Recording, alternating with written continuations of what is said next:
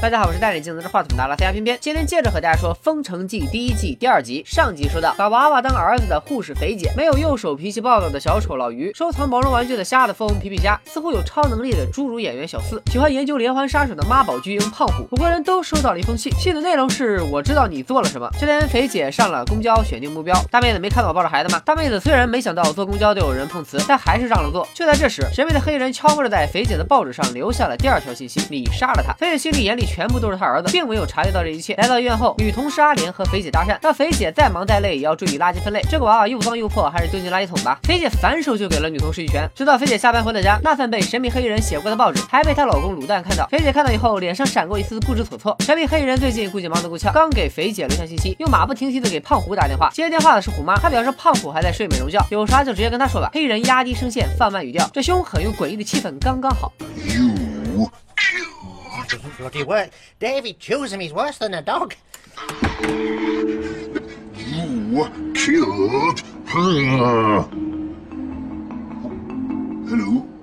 就这样，胖虎又完美的错过了第二条信息。另一边有梦想谁都了不起的胖虎，还在因为那晚演出没有达到预期效果闹着小情绪，只能通过阅读名著《开膛手杰克》解解压。虎妈发现了胖虎穿的衣服上沾满了血迹，问胖虎，他也啥都不说，只是让虎妈自己去问密室逃脱的老板。虎妈本来没太放在心上，直到她终于看到了那封写着“我知道你做过什么”的信，莫名其妙的电话，带血的衣服，神秘的威胁信。难道胖虎真的杀了人，然后被老板看到寄信打电话威胁？虎妈私下里找到老板，希望他不要报警，因为再出点事，胖虎又会被送回那个地方。至于那个地方是哪儿，我们谁也不知道。看来胖虎不是一个没有故事的男同学。虎妈拿出了那封威胁信给老板看，老板却误以为虎妈发现了自己以前没羞没臊的事情，现在正在勒索自己，于是抄起电话就准备报警。就在这时，胖虎及时赶到，电话姻缘一线牵，胖虎亲手断了这段缘。母子俩绑架了老板。前面说过，他们在对连环杀手的研究领域颇有建树，这次终于有机会把理论落实到实践。但是问题来了，这么多眼花缭乱的杀人方式供君选择，也不知道老板本人更中意哪一种。毕竟用户体验还是很重要的。最终母子俩选择了一个安静的杀人方式，在泡澡的时候淹死老板。他千算万算算不过编剧的安排，就在他们为杀人做准备的时候，老板趁机开溜了。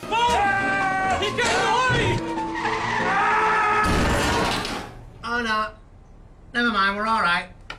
再来说皮皮虾那边，他主动领着小黑来到自己的至圣宝殿，还炫耀道：“这些娃娃全部都是原版整洁无异味。那你不是基佬就是 gay。”在互相确认过彼此都是同道中人之后，两人过上了没羞没臊的幸福生活。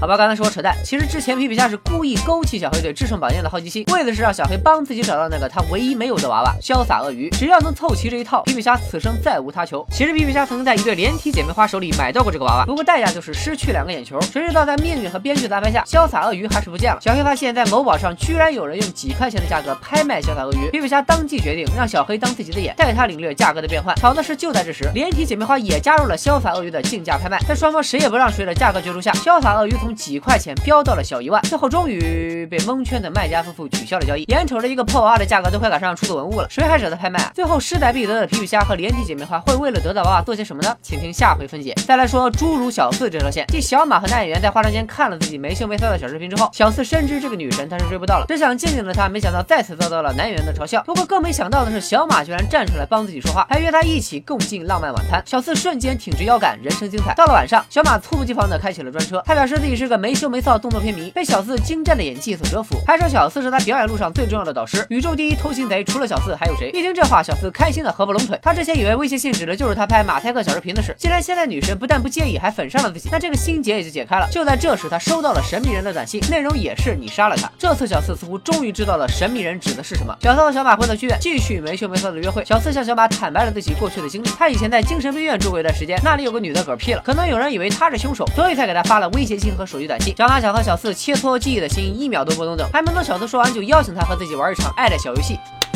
规则很简单，只要小马赤果果的出现就好了。没想到等小四一丝不挂的出现在舞台上，剧院的所有人都坐在台下幸灾乐祸的嘲笑他。看来小四是被大家集体套路，只有女侏儒矮妹没有参与。小四怒气值再次加满，重新诠释了什么叫做爆灯。